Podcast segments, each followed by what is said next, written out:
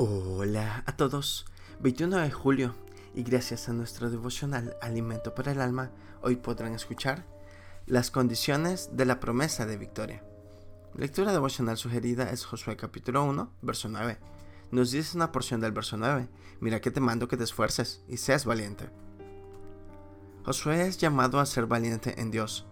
En la frase esfuérzate y sé muy valiente había una necesidad de tal mandato porque incluso un gran líder como Josué necesitaba tal ánimo. Esta valentía nace y crece en Dios.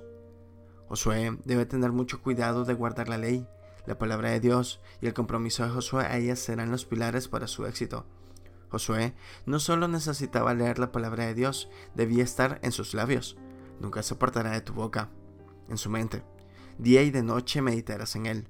Y tenía que hacerla, cumplir para que guardes y hagas conforme a todo lo que en él está escrito. La palabra de Dios vivida es una garantía del éxito del cristiano.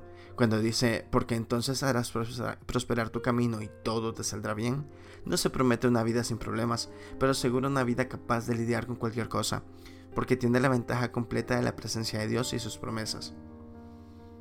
El éxito cristiano no se mide por los mismos estándares que los del mundo sin Dios.